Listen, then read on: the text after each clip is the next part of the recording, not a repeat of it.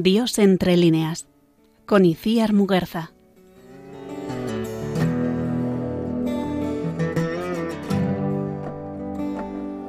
I watch myself slipping down the cracks. Time and time again. And as sad as I lay my weapon down. This year ain't the time. So I'll rise,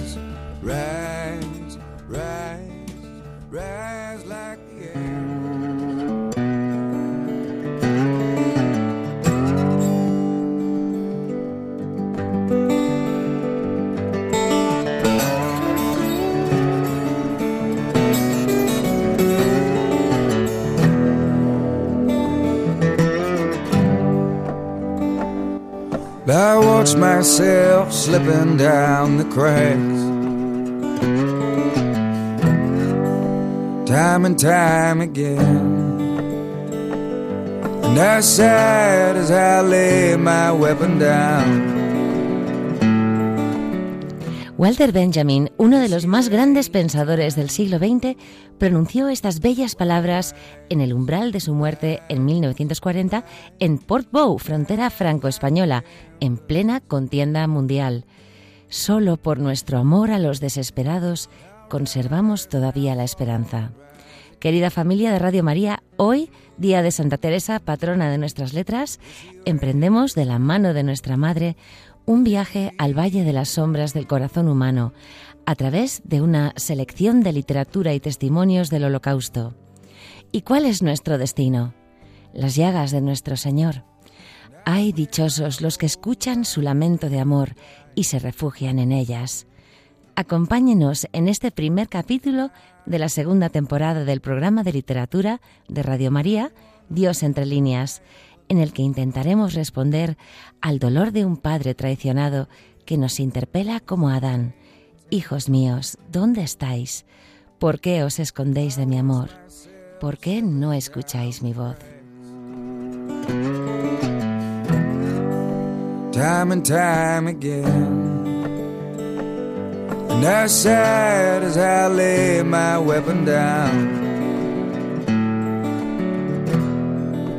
This year ain't the time. So I'll rise, rise, rise, rise like the embers. And I'll rise and I'll fall and rise again. But this here ain't the time to lay me down.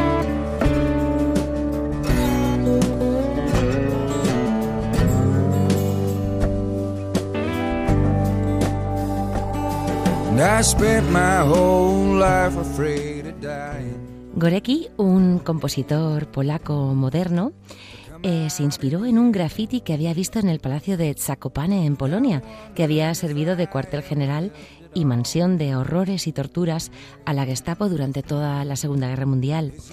Cuando Gorecki visitó este palacio, se detuvo ante una serie de plegarias que varios presos habían escrito en los calabozos. Ellos esperaban lúgubremente su turno para ser torturados, pero Gorecki se fijó en pues la inscripción de una chica de unos 18 años que había sido encarcelada en 1944, Elena Vanda Blasiuskovna, y que conmovió profundamente al compositor.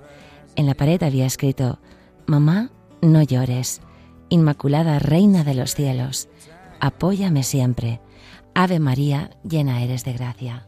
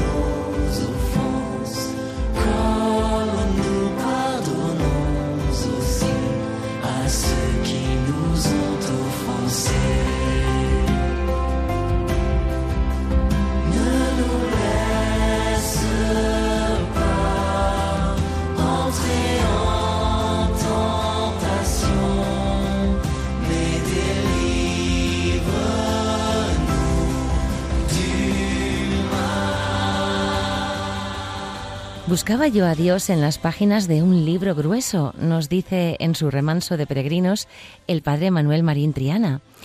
Era un sabio el que lo había escrito. Y yo leía y leía, trataba de comprender, pero la lectura se me hacía fastidiosa y yo no encontraba a Dios. Cerré el libro y miré por la ventana abierta en la noche extasiada.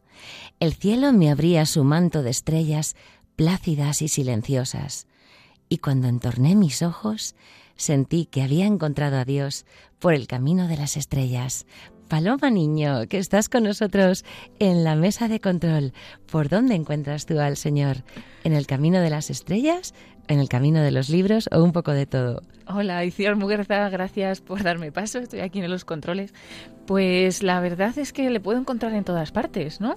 Y me parece muy bonito pues tu programa que nos va a llevar a encontrarle en, las páginas muchas veces de la literatura donde pensamos que no está, quizás. Y bueno, pues es muy bonito descubrir a Dios donde realmente pensamos que no está. Porque algunas veces podemos pensar, está eh, en todo lo que brilla, en la luz, en lo bonito, en lo perfecto. Y sin embargo, Jesús está en la cruz. O sea, que Jesús está en los pobres, en los olvidados, eh, en, en, aquellas cosas malas que también que nos pasan, ¿no? pues en todas las cosas está, está Dios. Hay que saberlo ver, no es, a veces no es fácil, pero le pedimos también pues esa luz de que nos haga verle en todas las cosas. Y yo eso se lo he escuchado mucho al Padre, que donde más hizo el Señor fue en la cruz. Así que muchas gracias, Paloma. A ti, tía.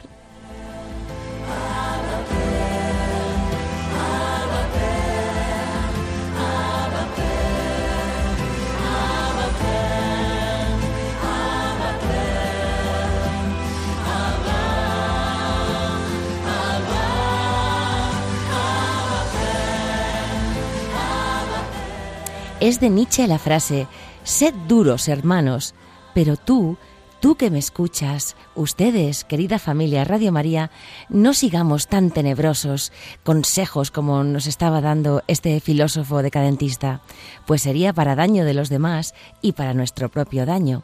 Al contrario, aunque todo el mundo nos haga mal, aunque la vida se vuelva contra nosotros, aunque la fuerza nos abandone, los hombres nos traicionen y el amor nos olvide, no abramos la cueva de nuestro corazón donde se esconden los diablos del odio y los pensamientos del mal. Siempre nos será mejor hacer el bien. Así reinaremos por un imperio que no cuesta nada y que da a los que lo poseen un encanto invencible. En un mundo que se vuelve contra nosotros, hagamos de nuestras vidas una dádiva generosa y frente a los corazones duros seamos sonrisa venturosa y flor abierta.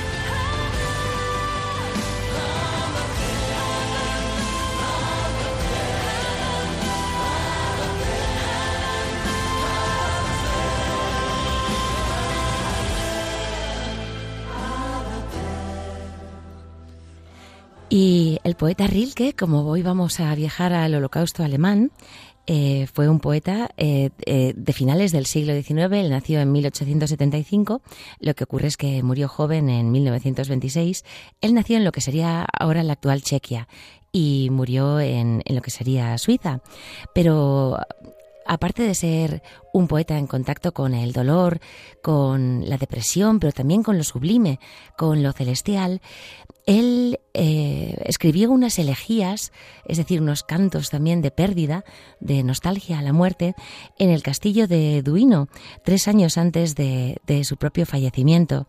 Este castillo era una propiedad de la princesa Marie von Thun und Taxis Hohenlohe y estaba en la costa nororiental italiana, con unas vistas preciosas al azul índigo del Adriático. Y vamos a extractar unos pequeños versos que no vienen en su secuencia em, literaria original, pero que nos parecen muy inspiradores para plantearnos qué sucede con, con, la juventud que va a la guerra y qué sucede con el alma que se encuentra con el conflicto.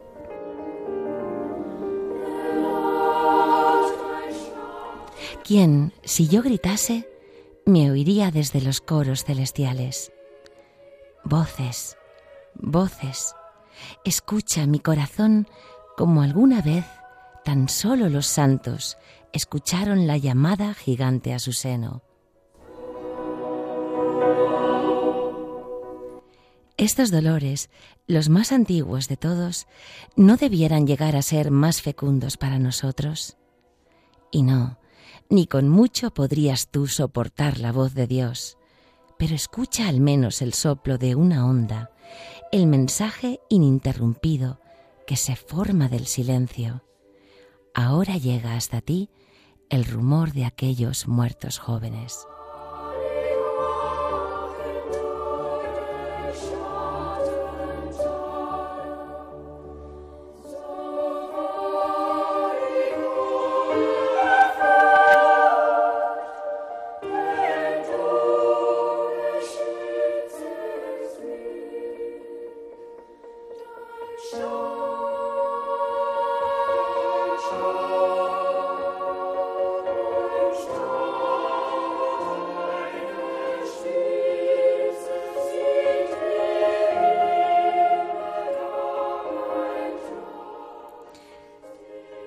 Nos preguntamos con el Papa Francisco en su visita de 2014 al memorial de Yad Vashem si el hombre erigido en Dios, capaz de masacrar a sus hermanos en los campos de exterminio nazis, puede dialogar con un Dios que nos ha creado, un Dios creador de igual a igual. Y se preguntaba el pontífice, como si pusiera voz a nuestro Señor, ¿quién te ha contagiado la presunción de apropiarte del bien y del mal. El Padre, hijo mío, conocía el riesgo de la libertad, sabía que tú como hijo podrías perderte, pero una caída como esta, ¿acaso un abismo tan grande?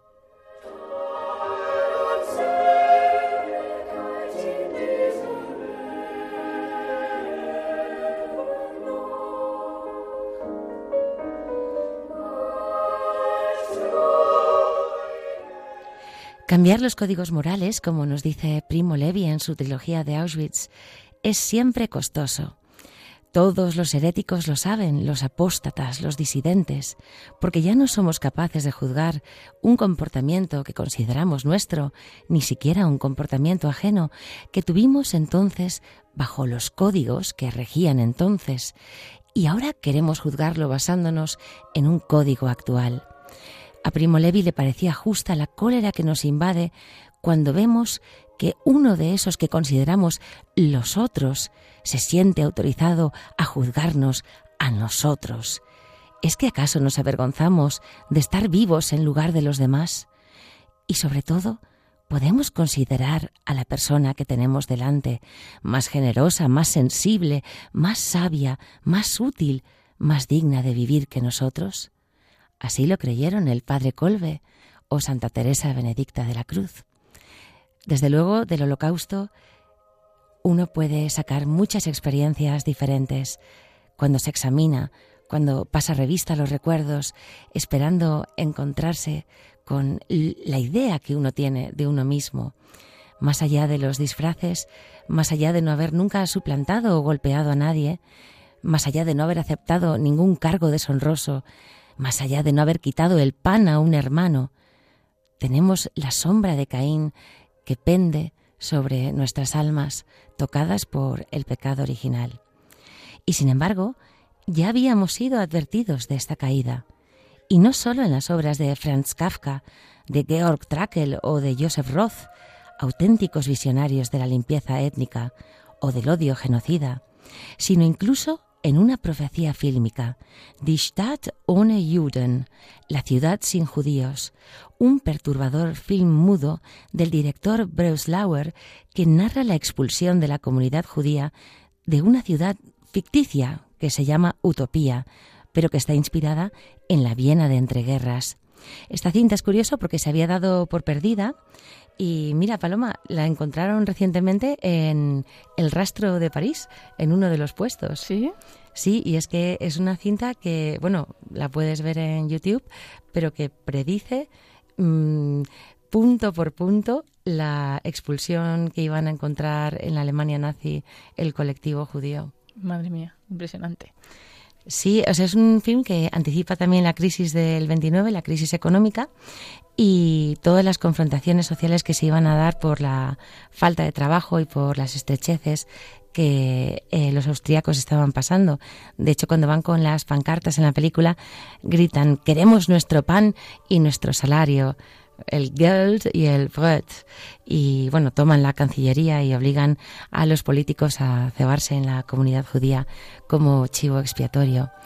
Yo creo que podemos escuchar quizás como complemento a esto eh, algo de Leonard Cohen, que es uno de nuestros más insignes músicos de, de inspiración hebrea.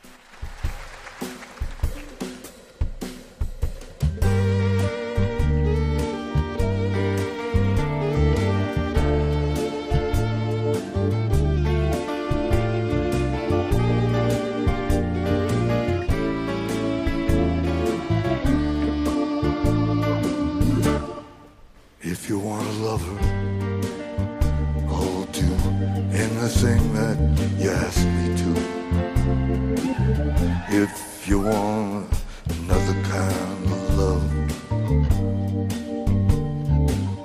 I'll wear a mask for you if you want a partner. Take my hand, or if you wanna strike me down in anger, here I stand.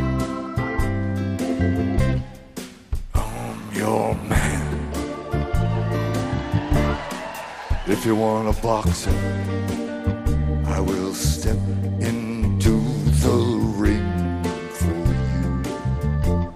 And if you want a doctor, I'll examine every precious inch of you. If you want a Leonard Cohen nos dice, yo soy tu hombre, pero nuestro hombre en realidad es Jesús, el que dio su vida por nosotros, el que ha querido redimirnos con su sangre. Eh, no solamente el arte vaticinaba el horror que iba a seguir a la gran humillación alemana de la Primera Guerra Mundial. Es curioso porque el diario inédito de Sor Lucía de Jesús, que fue el último testigo de las apariciones de la Virgen María en Fátima, se publicó el 1 de junio, al año siguiente de su muerte. Ella había fallecido el 13 de febrero de 2005 y el diario fue oficialmente publicado el 1 de junio.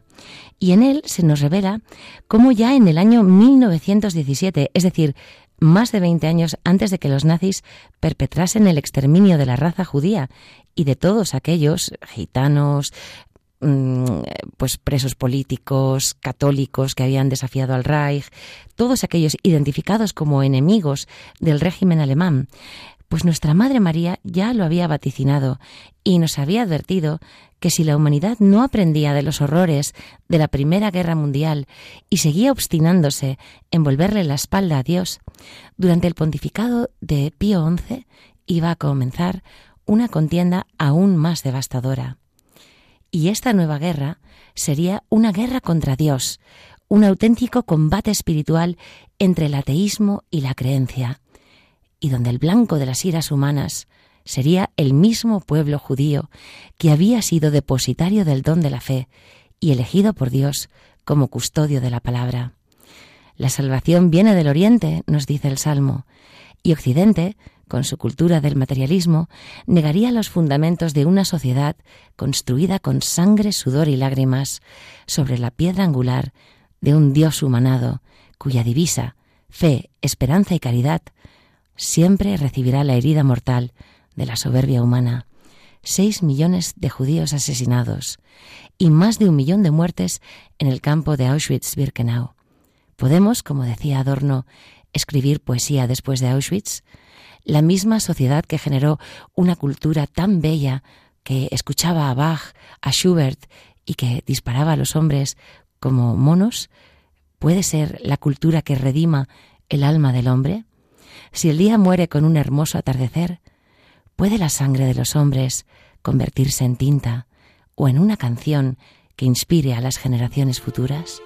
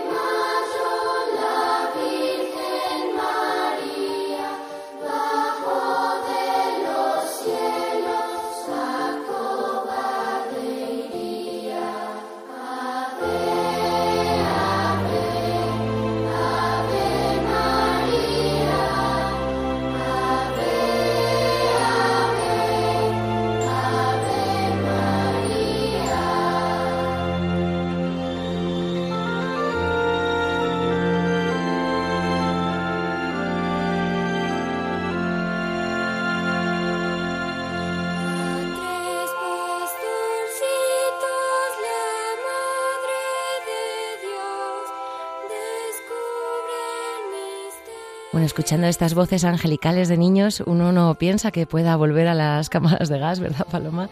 Es eh, duro bajar a las ejecuciones sumarias, pero nos vamos a sumergir eh, durante este breve espacio en las fábricas de la muerte que oscurecían todo lo que la vida tiene de bueno.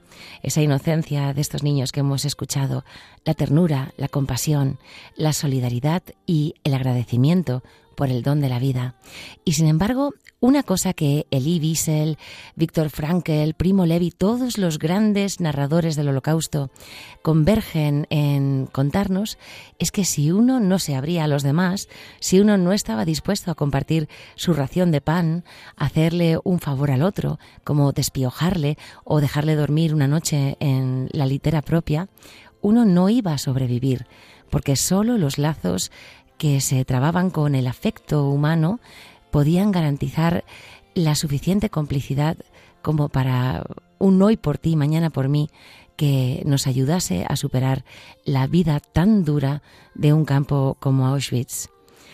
Y sin embargo, el poeta alemán Goethe, este poeta que, tanto pues, ha gustado a la cultura occidental desde el siglo XVIII, escribía al filósofo y teólogo suizo Lavater criticándole su amor por Jesús y le decía muy airado que la literatura tiene un poder para rivalizar con el mensaje del Evangelio, para hacernos sentir superiores. Es curioso porque en los campos de concentración todos aquellos que tenían profesiones humanistas, profesiones liberales, profesores, escritores, fueron aniquilados los primeros. Y de hecho, eh, si eras un electricista o un fontanero, entonces tu destreza podía serle útil al Reich y tenías más posibilidades de conservar la vida. Y Goethe decía a, a su amigo y rival Lavater, créeme, nuestro mundo moral y político está minado por pasadizos subterráneos, por cuevas, por cloacas, tal como suele ser el caso en una gran ciudad. Quien lo sepa entenderá que alguna vez se derrumbe el suelo, que salga humo de alguna garganta. De todos los tiempos nos queda una imagen a la que tú puedes trasladar todo lo tuyo y en la que reflejándote acabas adorándote a ti mismo. Estamos en el siglo de la Ilustración. Hemos pegado un pequeño paso atrás para mirar a los ojos a la razón instrumental, iluminista, a la razón que compite como Dios abstracta, que quiere reemplazar a Jesús hecho carne, la razón donde cada ser humano puede fabricarse la imagen de un yo divinizado, utilizando su libertad creadora para revelarse. Pero hay el sueño de la razón, la razón liberal y ficticia, que sólo cree en la expresión del espíritu humano como realismo empírico, considera que todo lo sobrenatural es una ofensa al realismo.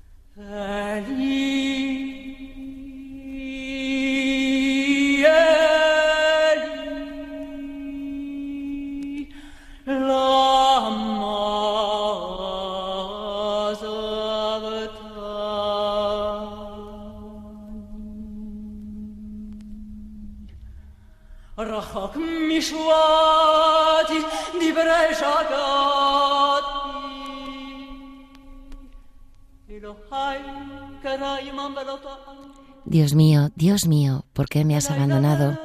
Elí, Elí, la masa bactaní. El grito, la plegaria de Jesús en la cruz.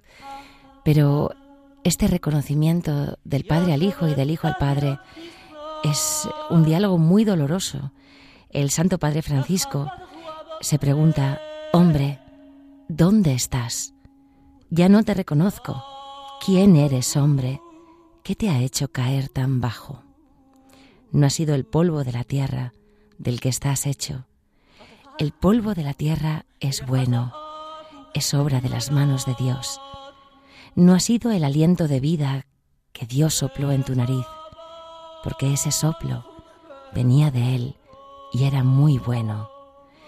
No, hombre, este abismo no puede ser solo obra tuya, de tus manos, de tu corazón. ¿Quién te ha corrompido? ¿Quién te ha desfigurado? Se nos ha venido encima un mal, como jamás sucedió bajo el cielo. Señor, escucha nuestra oración, escucha nuestra súplica, sálvanos por tu misericordia.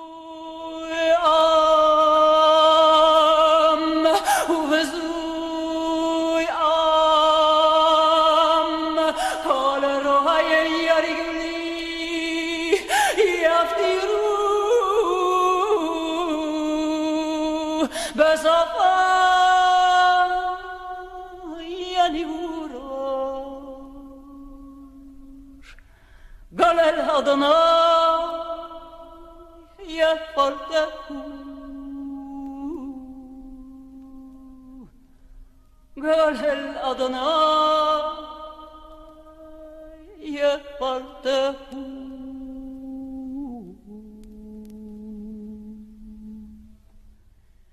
يسيله يسيله كي خفت بوم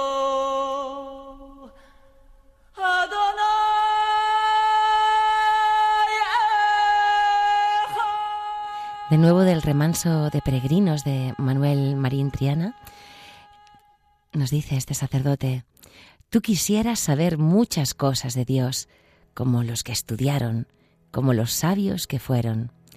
Tú te afanas por descubrir ciencia en los libros antiguos y en los dichos de los maestros. Pero yo solo puedo alcanzar a saber la pobreza de espíritu y la pureza del corazón. Me basta la vida sencilla, me basta la mirada transparente para ver a mi Señor. Cuando con esto soy dichoso, cuando no envidio nada más, entonces viene Él y me promete su amistad. Entonces se acerca a mí para revelarme su secreto.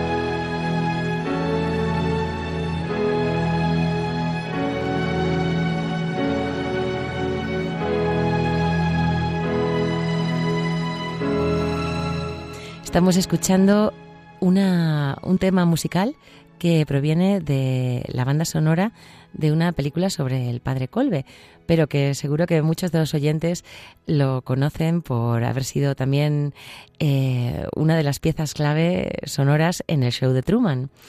Eh, una película que nos habla sobre el engaño que puede fabricar el hombre y también la rebelión contra el Creador. Pero vamos a implorar al Creador, vamos a darle las gracias por la paciencia que ha tenido con esta humanidad maltrecha. No comprendo, Señor, cómo es tan generosa tu paciencia. Cuando todos se han marchado dejándome, te acercas tú. Vienes a dármelo todo después de que los demás me hayan dejado sin nada. Cuando mil veces he pasado de largo sin siquiera mirar tus dones, Tú vuelves y vuelves y vuelves, cargado con tu cántaro, con tu océano de agua viva. Tu día es siempre el último y es también el primero. Tu día es el que permanece para siempre en mi recuerdo.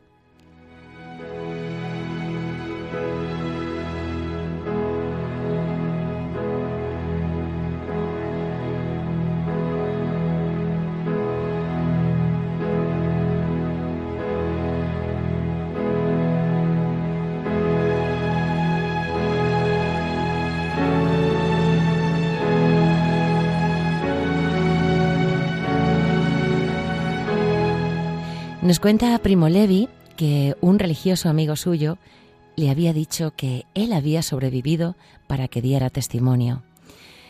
Y él se confesaba en su obra diciendo, lo he hecho lo mejor que he podido y no habría podido dejar de hacerlo. Y lo sigo haciendo siempre que se me presenta la ocasión.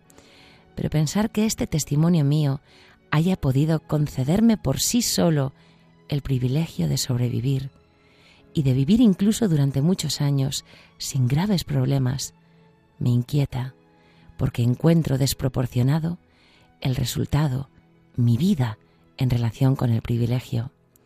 Lo repito, no somos nosotros los sobrevivientes los verdaderos testigos.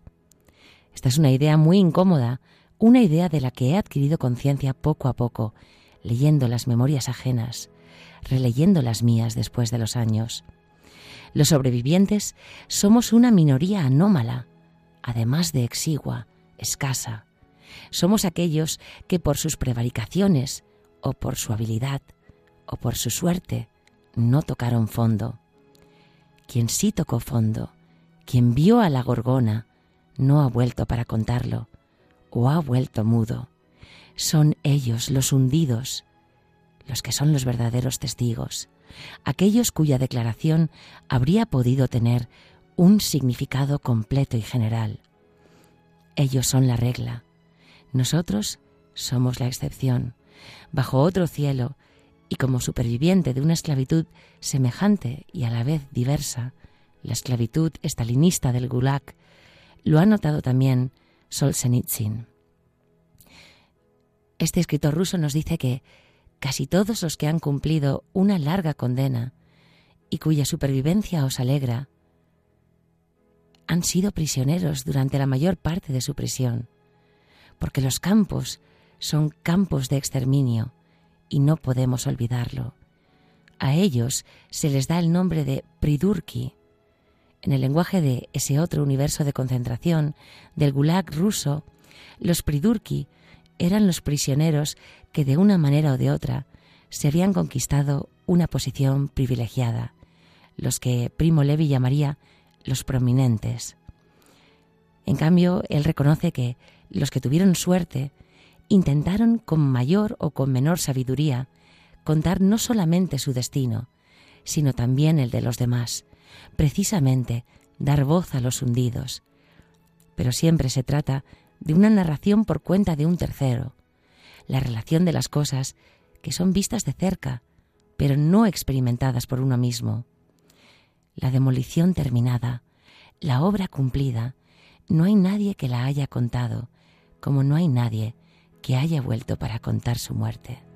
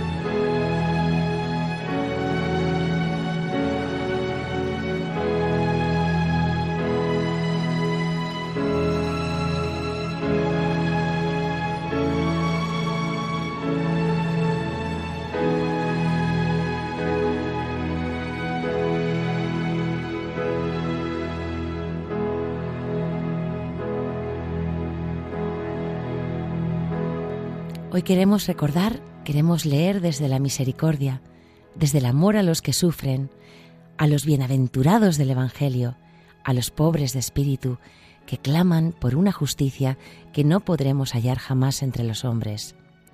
Hannah Arendt, Primo Levi, Viktor Frankl, Georg Trakl, ya nos lo habían dicho. La razón puede ser utilizada como un instrumento de exterminio, porque convertida en diosa, nos sugiere la posibilidad de una muerte razonada, genocidio, eutanasia, aborto. La razón, como la serpiente antigua del paraíso, se nos enrosca diciéndonos que puede haber una solución lógica a las frustraciones de nuestro egoísmo contrariado, de esos planes de futuro que el devenir de la vida a veces corta, cercena. Pero puede, de hecho, hacerse un uso ilustrado, verdaderamente ilustrado de la razón que conduzca a la muerte. Si existe Auschwitz, puede existir Dios. Podemos hablar de literatura después de la Shoah, de la catástrofe, del exterminio. Podemos distanciarnos suficientemente del dolor expresado en las diez horas de proyección de ese tremendo documental que también tiene el mismo título, Shoah, del realizador francés Claude Lanzmann. Podemos verlo, pues, reclinándonos en nuestras butacas hasta el punto de sentir hambre y sed, de bebernos una Coca-Cola o de comernos unas palomitas, mientras estos testigos vivos nos hablan desde la proyección. Desde nuestro sofá no sentiremos nunca la claustrofobia del hacinamiento en los vagones, tampoco seremos devorados por los piojos, ni tiritaremos de frío sobre la nieve. Pero Primo Levi, esta voz perdurable, aun después de su muerte, este grito de los que ya no tienen voz, nos recuerda con una detalladísima narración que quienes han experimentado el encarcelamiento, y mucho más aún en general, todos los individuos que han pasado por experiencias crueles, sean cuales sean, en la época que sea, se dividen en dos categorías bien diferenciadas con raros matices intermedios, los que se callan y los que hablan. Y ambos tienen razones válidas. Callan aquellos que sufren más profundamente ese malestar, que, para simplificar, Primo Levi llamaría vergüenza. Los que no se sienten en paz consigo mismos, aquellos cuyas heridas todavía sangran, están frescas. Y hablan, y con frecuencia hablan mucho, aquellos otros que obedecen a diferentes estímulos y que con distintos niveles de conciencia reconocen en su prisión, aunque ya lejana, el centro de su vida, el acontecimiento que para bien y para mal marcó su existencia entera. Para Primo Levi fue el holocausto, y él hablaba, según reza un adagio yiddish, porque contar las desdichas pasadas sana el alma.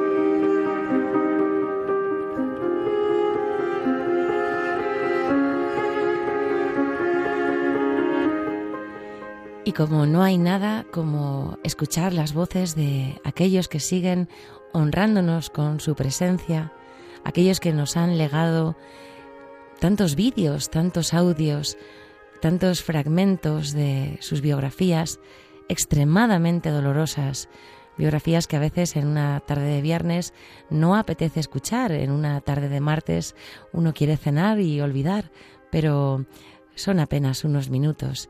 Y este es el decantado de la vida de Anna Benkel de Vancouver, aquella que fue una gran cantante en su momento y a la que Auschwitz quitó pues todo lo que poseía, su pelo, sus posesiones, a su familia, pero no aquello que Dios le había dado, la voz. ¿Qué quieren de nosotros? ¿Hasta cuándo?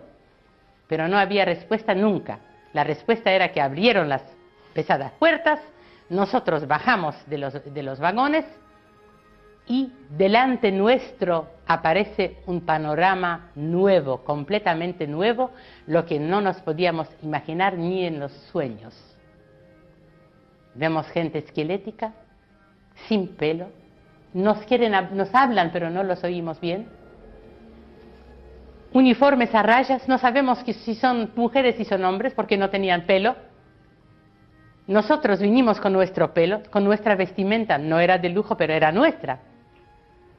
Y estábamos con nuestras familias. Y aquí ya nos dicen, hombres aparte, links, rechts, a la izquierda, a la derecha, hombres aparte, mujeres aparte, niños casi ya no había, se había alguien escondido ya en el, allá en Auschwitz, ya no, no podía sobrevivir. A la entrada nos decía Arbeit macht frei, el trabajo libera, pensábamos que sí, que primeramente pensamos que no, que no, que el tren va a seguir yendo, que no nos van a dejar bajar allí, porque allí parecía algo anormal, parecía eh, eh, un campo de, de gente demente. Allí no nos van a llevar a nosotros, nosotros somos gente de trabajo. Debe ser que el tren va a seguir yendo, va a seguir, pero nos equivocamos. Nos hicieron bajar y nos separaron de nuestros seres queridos. Ya no vi más a mi papá. Mi hermano y mi papá ya estaban con los hombres, yo me quedé con mi mamá. Yo me, tenía todavía el pan blanco de papá, entonces me acuerdo que mi hermano todavía nos buscó y me dijo, Ana, te cambiaste de, paquetito, dame, de, toma, aquí tenés el pan negro, dame el pan blanco de papá. ¿Qué equivocación era eso? Nos quitaron el pan, nos quitaron, nos quitaron absolutamente todo. Tuvimos que tirar todo lo que, lo que habíamos puesto en las, mochilas, nuestro nombre, nuestro apellido, lo que trajimos a Auschwitz. Por cualquier lado tuvimos que tirarlos. Ellos no nos dejaron absolutamente nada, sola, solamente nosotros, por ahora nosotros, después sin pelo y sin, sin ropa también. Y nos dieron ya un uniforme. Y nos convirtieron en los mismos seres que nosotros habíamos visto a la, a la entrada a Auschwitz. Los hundidos, nos dice Primo Levi, aunque hubiesen tenido papel y pluma, no hubieran escrito su testimonio, porque su verdadera muerte había empezado ya antes de la muerte corporal. Semanas, meses antes de extinguirse, habían perdido el poder de observar, de recordar, de reflexionar y hasta de expresarse. Por eso Primo Levi decía que nosotros tenemos que hablar por ellos, por delegación. Él nunca pudo responder a la pregunta de si lo había logrado, si lo había hecho, y si esto había sido por una especie de obligación moral hacia los que habían enmudecido, o quizá por librarse de su recuerdo, de esa voz molesta que no le dejaba apenas conciliar el sueño. Pero lo cierto es que lo hizo movido por un firme y persistente impulso. Primo Levi desconfiaba de los psicoanalistas, porque estos se arrojaron con una avidez profesional sobre los conflictos del holocausto. Pero él dudaba de que fueran capaces de explicar este impulso, porque todo saber humano ha sido elaborado y probado fuera, es decir, en el mundo que para simplificar llamaremos civil. A ese mundo civil pertenece la fenomenología que describe, que trata de explicar, y son sus desviaciones las que estudia y trata de curar pero no puede resistir la prueba del lager, la prueba del campo de concentración, porque toda interpretación que viene del mundo civil es una interpretación imprecisa, simplista, como si alguien quisiera aplicar los teoremas de la geometría plana a la resolución de los triángulos esféricos.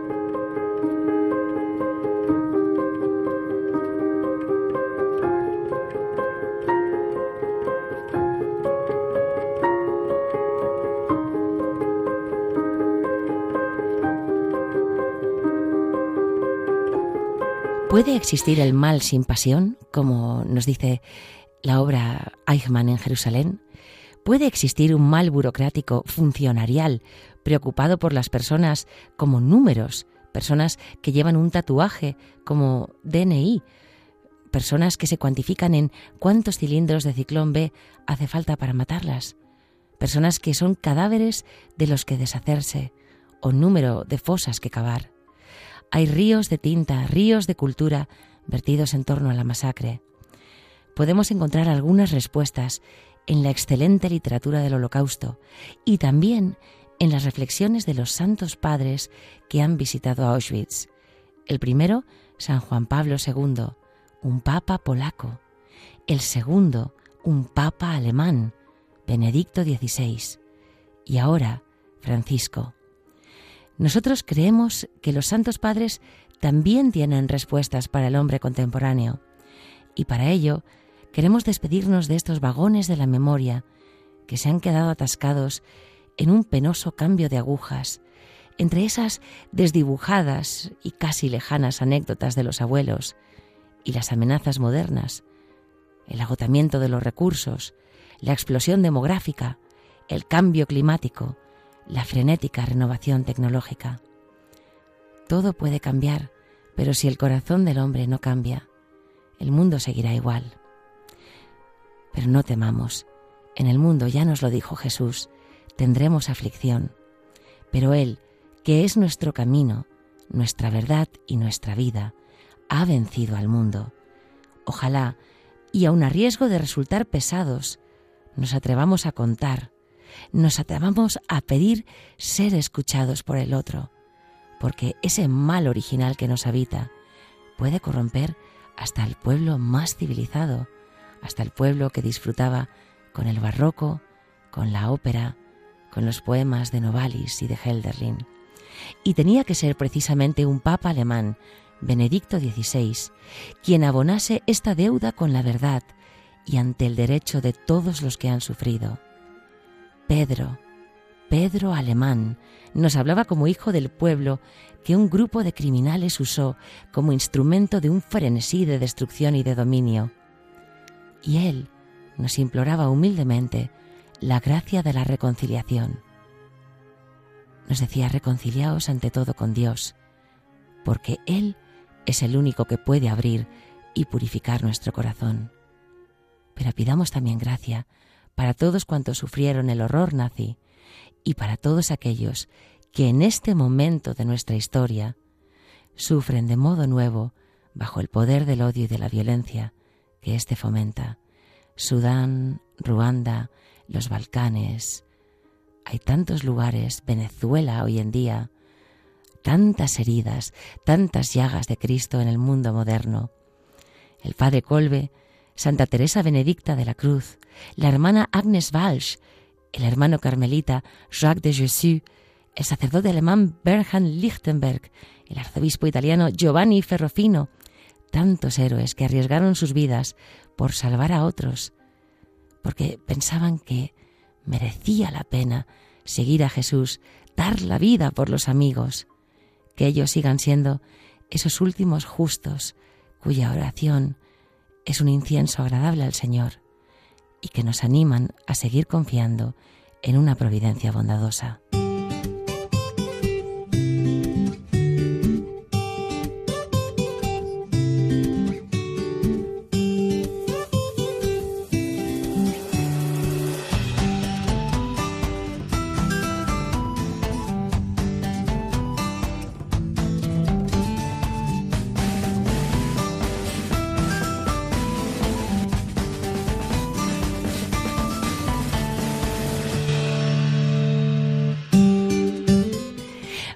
Bueno, pues a lo largo de este rodaje de Dios entre líneas iremos teniendo diferentes secciones, pero quizás podamos despedirnos con una pequeña pincelada llamada Sursum Corda, elevemos los corazones hacia el Señor, para impregnarnos del carácter de unas frases extraídas del diario de Etty Hillesum, la Ana Frank de los 29 años, que nos dejó algunos de los testimonios más bonitos, más potentes, bellos y conmovedores con los que rezar. Qué curioso que las dos fueran holandesas, tanto Ana Frank como Etty. Al padre Benedicto XVI le encantaba eh, los diarios de Etty Hillesum y con ella podemos rezar con esperanza, incluso metiéndonos en la boca del lobo y en las fauces mismas de la incertidumbre. Ella, ya fuera barro, ya fuera granizo, le decía al Señor esta plegaria tan hermosa. Dame una sola línea de poesía por día, Dios mío y si alguna vez no puedo escribirla, porque no tenga ni papel ni luz, te la recitaré muy suavemente por la noche, con los ojos levantados hacia tu inmenso cielo.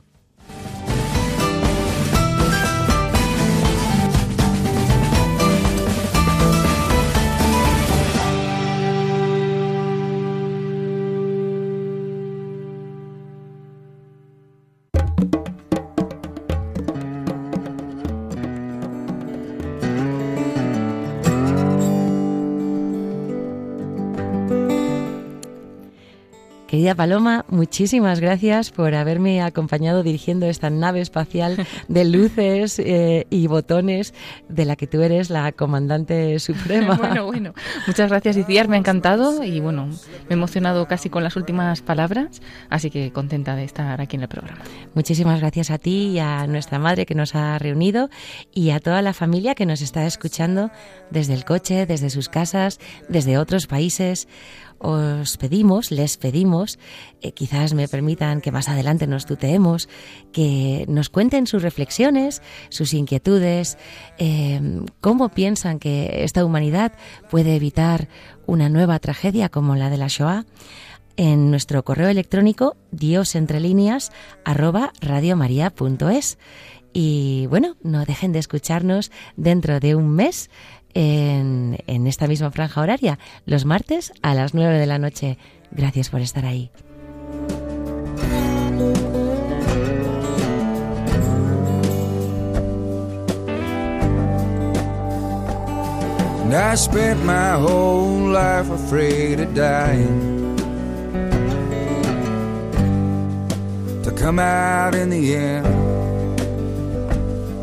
And I'm wondering if I ever lived at all.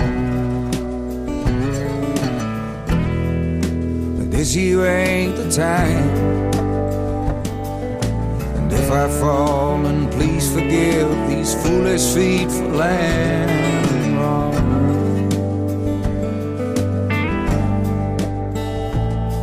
I'll rise, rise, rise, rise like the embers. Now rise and I'll fall and rise again. But this year ain't the time.